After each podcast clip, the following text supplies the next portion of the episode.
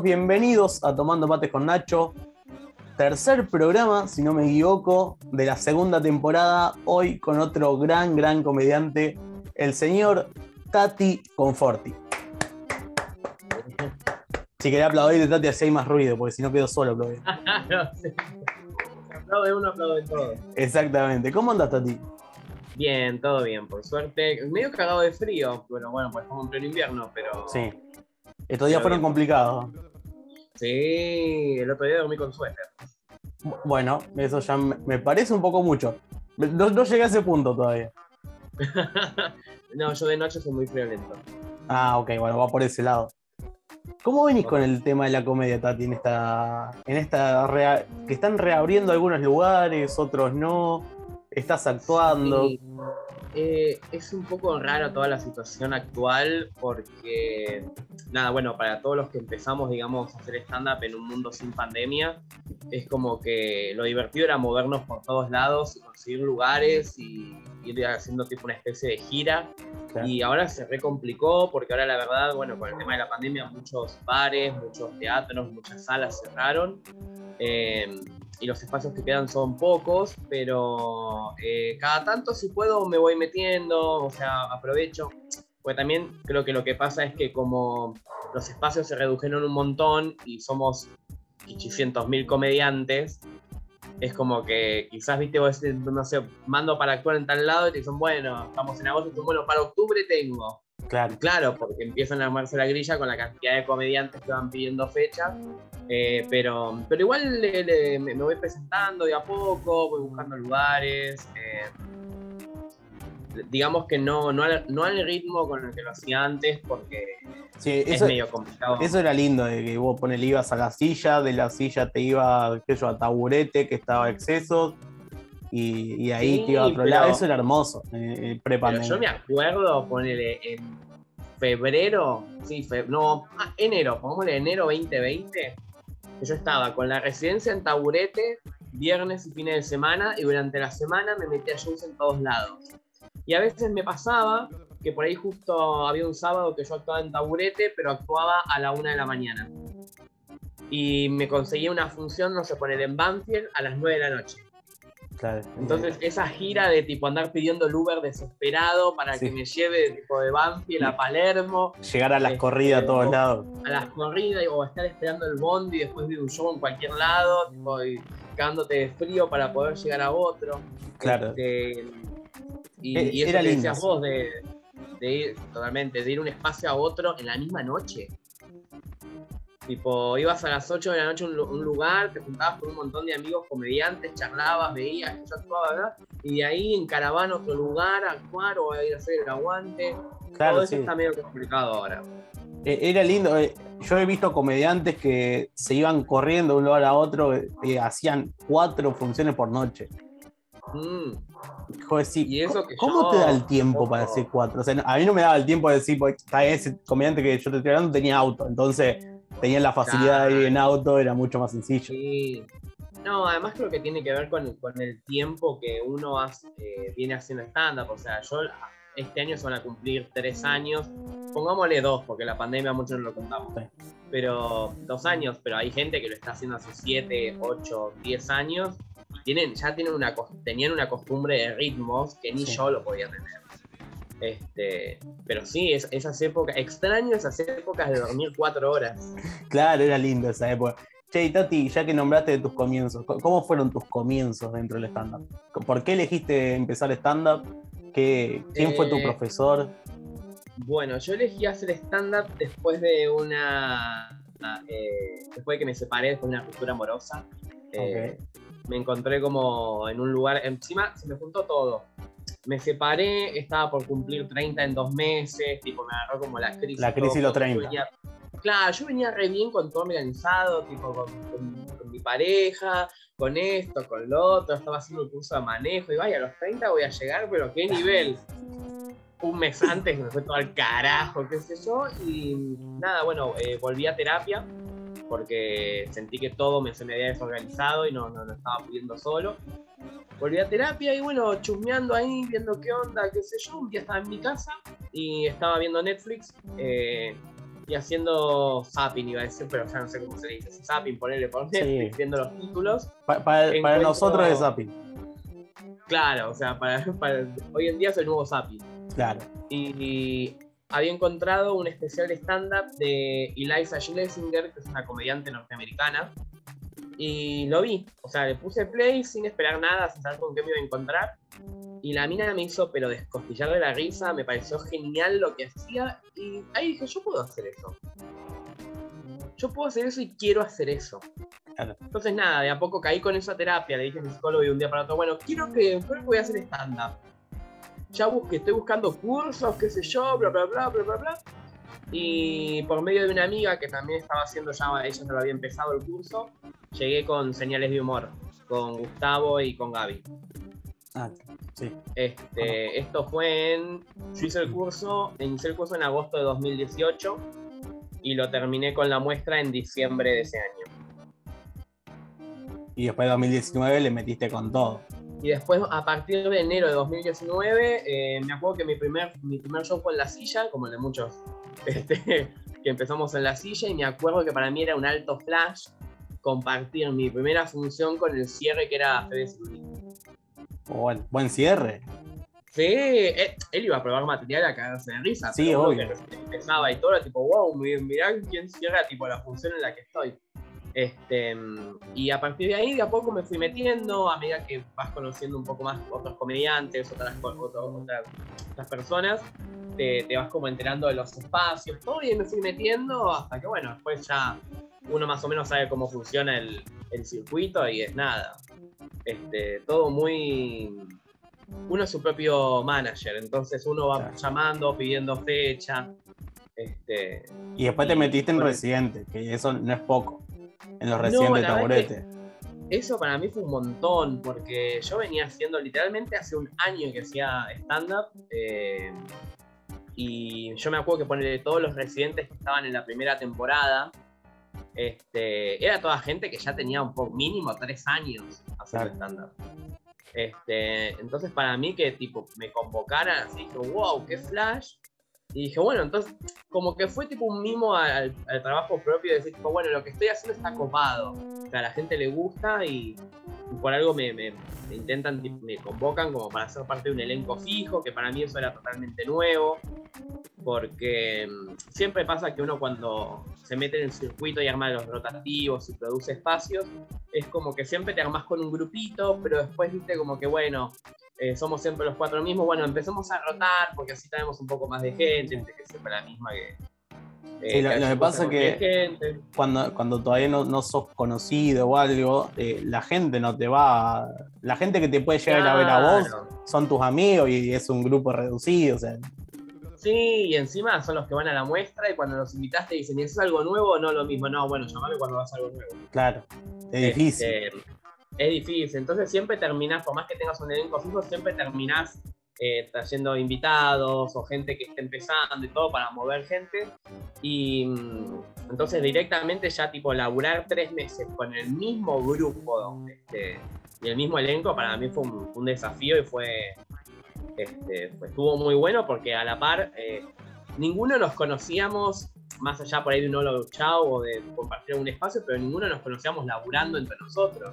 Claro. Fue como re, re sorpresa cómo podía salir todo eso y la verdad que quedó muy bueno. La verdad que eh, la residencia nos quedó media trunca por, por la pandemia porque nosotros teníamos que seguir todo marzo y bueno, nos quedó como hasta la mitad. Claro, Pero- faltó un mes más todavía. Ya, nos faltó hacer como el cierre, ¿viste? Como el, el egreso. Pero, Pero fue nada, hermoso. pero todo- Yo, yo he ido Sí. varias veces a ver los residentes y la verdad que el nivel era muy bueno. Sí, todos. Además, este, también eh, compartir eh, escenario con, eh, con Seba Rubio, con, con Mate Acuña, con gente que hace un montón, que, que también está en el circuito y, y mueven gente y la gente los va a ver. Entonces, tipo, también el hecho de que uno pueda empezar a, a- no sé si a tener su público, pero sí que a uno lo empiecen a reconocer por abrir, eh, eh, digamos, la función donde cierra este, Seba Rubio o Mate Acuña o Manu Horacio o quien sea Claro. que cierre este, es un montón, porque es como, bueno, es una, es una oportunidad para ir escalando Este, y el día de mañana, bueno, si ir encontrando sus espacios propios, hacer lo que uno quiere, un personal o algo, ir encontrando la, propia identidad. Eso para mí está buenísimo. Y, del uni, o sea, ya que nombraste el unipersonal, ¿estás escribiendo alguno? ¿Tenés idea de, empezar a escribir uno? ¿Cómo venís con eso? Eh, yo creo que a muchos comediantes eh, nos truncó el sueño del, del uni en la pandemia el año pasado. Eh, yo creo que el 2020 estábamos, arrancamos todos con muchas pilas de ese tipo. Antes de fin de año sale el uni. Más, cuando, más cuando somos por ahí, viste, que, hace dos, dos años, tres años que estamos empezando, y dice, bueno, listo, junté material durante dos años, escribo un poco más como para terminar de darle un concepto, una forma, y me tiro. Y bueno, eh, no pudo ser. Eh, la verdad que el, tema de la pandemia y todo truncó todo el proyecto. Y recién este año, ahora, este año arranqué a laburar en un libro, como que me tieno en otros proyectos, como tratar de, de aprovechar todo el material que tenía en otros espacios. Pero el mes pasado me agarré el bichito, porque nada, uno vuelve a actuar, porque ahora como está todo un poco más tranquilo, este, hay más salas, más teatros, más bares, uno se va a presentar y bueno, me picó el bichito de nuevo y, estoy armando el unipersonal que espero, si Dios quiere, poder hacerlo antes de fin de año. Bueno, bien, o sea, tampoco, no, tampoco te queda mucho. No, no, no, por eso, eso me, me, me, propuse un. Me puse ambicioso. Sí, sí, pues, digamos, si como, como viene pasando el año que viene pasando rápido, te quedan dos meses, parece. Son cuatro, pero se cuentan como dos. No, o sea, pestañamos y estamos brindando. Eh, ¿Y cómo te llevas con el tema de, la crítica, de, del... A ver, me refiero a la crítica no de un comediante, sí. o sea, no a la crítica constructiva de un comediante, sino a alguien que te diga, che, la verdad, lo que vos haces, la verdad que me parece que es una mierda. ¿Cómo te llevas con bueno, eso? Yo, a ver, yo parto siempre de la base de que creo que los gustos son subjetivos y no a todo el mundo le puede gustar todo y yo no puedo caerle ni gustarle a todo el mundo. Esa es una regla básica, creo, para mí, para, para vivir en sociedad y en armonía.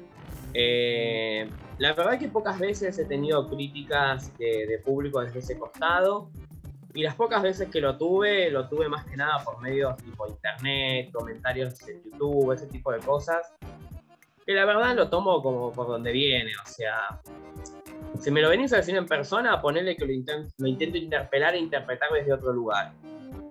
Pero atrás de, una, atrás de una pantalla y un teclado, todos somos el mejor crítico y el, más bardero. Em, pero en ese caso es como que yo no me eh, conseguí hacer el clic de no darle poder a, a, ese tipo de críticas. Eh, porque si le doy poder a ese tipo de críticas, ya me condiciona todo. Entonces, me voy a quedar en mi molde y si no te gustó, no te gustó. ¿Y con el tema de las redes sociales, cómo te estás llevando? Con el tema de las redes sociales, sí, son, épocas medias raras, ¿no? Porque es como que eh, todo pasa por las redes sociales y ahora tipo en pandemia es como que tipo, ah, sobredosis, colapso mental, es como que todo, todo, todo es en redes sociales pero la verdad es que admito que ayudan un montón para, eh, para hacer circular un poco de material o para avisar fechas o para que también darse a conocer uno, ¿no? Porque este, haciendo videitos o haciendo memes o subiendo historias divertidas o subiendo historias contando algo de la vida de uno, puede ser positivo, puede ser no positivo, puede ser dramático, de comedia, lo que sea, uno también se da a conocer y llega a un montón de lugares. Eh, hace poco empezaste este, una serie de recomendación de películas. Sí, igual yo con las películas voy y vengo, porque me agarra como la, locura de tipo película, película, película, película, película, y después digo, ay, no veo más películas. Me dejo de recomendar, pero sí, me considero bastante cinéfilo y, me gusta me gusta hacer críticas de las películas, pero desde un lugar mío como espectador de lo que me gusta a mí nunca desde el sentido de, tipo, yo no estudié para hacer este tipo de cine, no sé de, técnica de cine, no sé nada, entonces como que mis críticas son las típicas de, voy al cine y me decís, ¿te gustó la película? Y mira, está buena, está este actor, esto, te pongo un dato curioso por ahí sé, y te las recomiendo. Este, pero sí, es, es, un lindo proyecto. En mi opinión, yo esas críticas son las que más valoro, porque a ver, siento que por ahí los que son críticos y estudiaron para eso, entran como eh, en un personaje de solemnidad que, que se creen superior al resto. Ah, y sí, pero Entonces, por, parece que- por ahí siento que la crítica de una persona que tal vez no estudió cine, pero te va a dar su opinión de, de lo que él piensa de la película, eh, me parece mucho más sincera. Sí, totalmente, porque como decís vos, eh, el crítico de cine ya viene como con esa investidura del personaje de crítico de cine. Este, lo mismo que el crítico de teatro, cualquier tipo de, de- de persona que haga reseñas a nivel profesional. Eh, a mí también, además siempre todas, todas mis recomendaciones de películas y todas las que generalmente me han hecho a mí son, terminan con la típica frase de es lo que me pasó a mí, vos mirale y después contame. Claro. O sea, es mi opinión. Claro, porque me ha pasado de ver películas que todo el mundo dice, ay no, qué película mala, qué, qué mierda que fue eso. Y a mí me encanta. ¿Qué película, por Porque le ejemplo? Bueno, hablando de, ya que nos ponemos medio, porque fue la que me vino a la cabeza, pobre, eh, que es así medio nerd y de cómics, eh, la película Electra con Jennifer Garner. No la tengo. Bueno, y fue la época de Daredevil con Ben Affleck, año 2005. La película le fue, pero como el culo en la taquilla, la mataron por todos lados, la historia es una pedorrada, eso sí, te lo admito yo. Pero más allá de todo, cuando yo la vi, a mí me gustó la temática que trataba, la fotografía estaba buena. A mí me cae muy bien ella ya de por sí, por, por- como actriz y como persona, por lo menos por lo que se muestra en redes sociales y todo. Y, y la película tiene un mensaje copado. Pero bueno, entiendo que cuando uno va a ver películas de superhéroes, esperas, no sé, viste, la Liga de la Justicia, ¿entendés? La versión de Zack Snyder. Bueno, Sí. y eso no pasaba hasta hace dos años. Igual eh, la, la Ley de la Justicia no- nos recibió la mejor crítica, justamente. No, bueno, por eso dije la de Zack Snyder, porque la, la- la primera de todas, la que salió en cine que vimos todos, fue como tipo, bueno, sí, pero mm, no sé qué Sí. quisiste hacer. Este, después sí, me, en pandemia me vi la de cuatro horas, que está muy buena. Ah, no, yo- no, no llega que- tanto. Yo me, No, me- sí, yo me la bajé vi, en pero- Batman vs Superman. Ah, es- esa también, esa está piola. Bueno, poner esa es la película que a, a mucha gente no le gustó y a mí me pareció entretenida. O sea, también es- depende de lo que vos esperes. A mí, a me entretuvo, sí, ya está, cumplió con la función que tenía. Claro. Sí, yo, eh, a mí no. Me pareció como muy resolutivo eh, lo de la madre. Me pareció como, como. Fue como una lavada de mano de bueno, lo arreglamos así. Sí, pasa que la película es como, me parece que es como muy larga y va generando demasiadas cosas. Y cuando llegás tipo más o menos al final de la película es tipo, bueno, tenemos como 55 mil líneas narrativas diferentes. ¿Cómo podemos juntar todo y terminarla? Marta, ¿por qué dijiste ese nombre? ¡Pum! Listo. Claro, la cierra muy fácil. Eso fue lo que me molestó de la película. Como que venía bien, la película era entretenida, todo, pero que sean tan resolutivos, eh, que, que todo se resuelva en un segundo, me- como que dije, nada, dale, me- métele un poquito de voluntad. Sí, eso es verdad. Este, pero bueno, es como que siento que tampoco le puedo pedir mucho a ese tipo de películas. Sí, sí, bueno, de verdad. Es como Eh. una, una vez un amigo me llevó a ver Transformer y yo esperaba no sé, que tuviese algo de trama. Después cuando salimos digo, no, ¿qué, trama le puedo pedir a esto? Claro. Eso está- bueno cuando, cuando tomás conciencia de decir, "Claro, vine a ver Transformers. O sea, no- no- Claro, o sea, vi- vine a ver una película de robots que rompen todo. ¿Qué trama? ¿Qué trama? ¿Qué quiero no sé, que me expliquen física cuántica? No. ¿Y no, no te pasa de, de buscarle como una vuelta de tuerca siempre a las pele- eh, No una vuelta de tuerca, sino como de. Pues estás viendo una película y el personaje hace algo que es lo que dese- desen- desencadena la trama. ¿No te pasa de, de decir, che, ¿por qué hace esto? ¿Por, por qué se podía haber evitado hacer eso? No te, igual, no, o sea, si, si no pasa eso, no habría película, ¿no? Lo, lo hablaba el otro No, día con. Eric Ganam. Eh, hablábamos de esto justamente de. eh, me, le llevaba un ejemplo de los Simpsons. que- o sea, que como que los Homero hay para ese boludeces que decir, ¿pero por qué haces eso? O sea, me- me- meterme tanto en la película o en el capítulo Claro.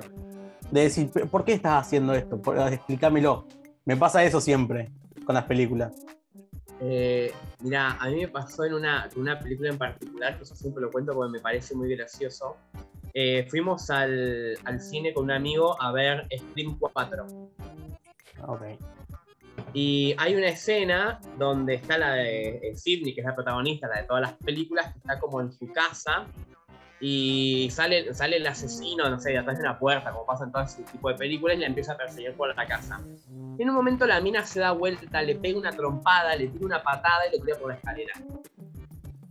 Yo en un momento me sale a decir, no, bueno, pará, boludo, esto es cualquier cosa, ¿qué hace? Y mi amigo me mira y me dice, pero escúchame, es lo más lógico del mundo. O sea, te intentan matar durante tanto tiempo, mínimo aprendes defensa personal. Eh, Mira a qué punto mi amigo estaba tan compenetrado. Sí, con la película. ¿Entendés? Como que está bien, yo en la historia de la mía también, o sea, me dio ese reentrdenado para cuando me vengan a buscar con trompada. A mí me parece un poco medio cualquiera, pero lo, entendía que se refería y pasa eso, de que uno se mete en esos lugares. Yo, yo buscaría comprar un arma, no sé. Claro. que tal vez un poco más sencillo que defensa personal. Sí. bueno, pero son esas cosas que, que sí, o o la típica de las siempre pasa, pasa casi todas las películas de terror, cuando se escucha el ruido. ¿Para qué vas a buscar el ruido? Yo me voy a la mierda. Sí, igual en, las de Chucky pasaba mucho que es un muñeco, o sea, en vez de tirarlo para un costado, rompelo hace algo. Es, claro, ¿entendés? Sí, o bueno, eh, esto que me pasa en todas las películas de acción o de suspenso o algo, cuando les ponen la bolsa de plástico los empiezan a asfixiar. ¡Rompe la bolsa! Nadie nunca rompe la bolsa. Sí, es verdad. No, había prestado atención a ese detalle. ¿Viste? O sea, está bien, hay algunas películas donde los tienen atados y ya, bueno, no, se, no pueden mover los brazos. Pero hay algunas donde lo único que hacen es tipo taparle la bolsa y el chabón o la mina agarra las manos del tipo que lo está asfixiando. Rompe la bolsa, hijo. Sí, a mí me, pasó con Búsqueda Implacable. ¿Búsqueda Implacable? Ah, esas son las de Liam Neeson. Sí, pero la 3. La 3. Ay, no la vi la 3. Es totalmente absurda. ¿Viste cuando ya da la, película da la vuelta que voy a decir? Ya dejó de ser de acción y pasó a ser algo absurdo. Chocó un avión con el auto y el auto no se rompe. claro, o sea, yo lo hago y olvídate. Sí, te morís, mínimo. El auto este, intacto. Y vos decís, ¿por qué? O sea, está bien. Eh, obviamente es una película de acción, no pero ya se va al otro extremo. Cosa que con esas películas, ponerle eh, tipo Rápido y Furioso o Búsqueda Implacable, ya es como que ponerle. La primera de Búsqueda Implacable ya es como demasiado. Sí. Porque creo que en la primera el chabón, eh, si no me equivoco, salta con, un, con, el auto, eh, con el auto por un puente. O sea, como que ella es tipo, bueno.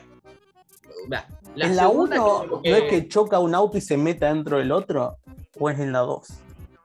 Ay, no me acuerdo, pero por eso digo, es como que cada. cada, cada como que van superando. Que, se tienen que superar, entonces, bueno, ¿cuál fue la otra vez? Creo que vi el trailer de Rápido y Furioso, que ya ah. prácticamente, o sea, van con los autos, o sea, tienen un arnés y van por los autos, tipo, por, los edificios de costado. ¿Qué es esto? ya parece sentido totalmente. Claro, ya, ya es Transformer, ¿entendés? Claro. ¿Cuál es tu película favorita? Ay, mi película favorita voy a quedar reñoño, pero es una película que no conoce casi nadie, pero a mí me encanta. Es una película francesa que eh, acá en Latinoamérica se la conoció como Amor Eterno pero en realidad el título original es Un largo domingo de noviembre. Ah, ok. Eh, una película francesa eh, de Jean-Pierre Jeunet, que es el mismo director de Amélie. Y trabaja Audrey Tautou, que es la chica de Amélie, también trabaja ahí. Ah, ok. Eh, y cuenta la historia, yo leí el libro, el libro es muy lindo, cuenta la historia de una, una chica, una chica de veintitantos años, 22 debe tener, eh, durante la Primera Guerra Mundial que al noviecito lo llaman para ir a, las trincheras. Y en esa época, cuando vos te autoinfligías te autoinfligías o te automutilabas, eh, ibas a una corte marcial e ibas a juicio, porque vos no podías este, no estar en el frente. Entonces lo que hacían a los que los enganchaban con esto, los tiraban en, lo que se llamaba la tierra de nadie, que es el espacio entre las dos trincheras, a la buena de Dios y que, que pasó lo que pasara. La piba se entera de eso y va, siguiendo las pistas, porque el pibe está desaparecido, y va siguiendo las pistas para encontrarlo. Y se va cruzando con todas las personas con las que el chico compartió trincheras o se cruzó en ciertos lugares, y todo el misterio hasta que quizás lo encuentran o no lo encuentran. Claro, si no, no nos conté todo, todo. Claro, pero es muy linda. Eh, ¿Y comediante favorito? Te voy a preguntar dos. O sea, te voy a pedir uno de Argentina y uno Sí. internacional. Bueno, argentino voy a confesar, y acá me van a lapidar mucho, pero no, no tengo tanto stand-up argentino encima. Ok. Eh, pero creo que si tuviese que decir así de los que más me hicieron reír, por lo menos de los que vi, eh, Sanjiao. Sanjiao es uno de los que más me, me- me ha hecho reír en lo, en lo poco que vi suyo, porque tampoco es que, que vi mucho. Es uno de los que me parece como el más gracioso y me parece un buen referente. Y después internacional, bueno, me voy a quedar con, con Eliza Schlesinger porque la amo y fue con la que yo empecé todo este camino. Eh, La que marcó el comienzo. Exacto, me parece una mina que tiene un montón de, creatividad y un montón de recursos que los explota y lo hace, pero brillante.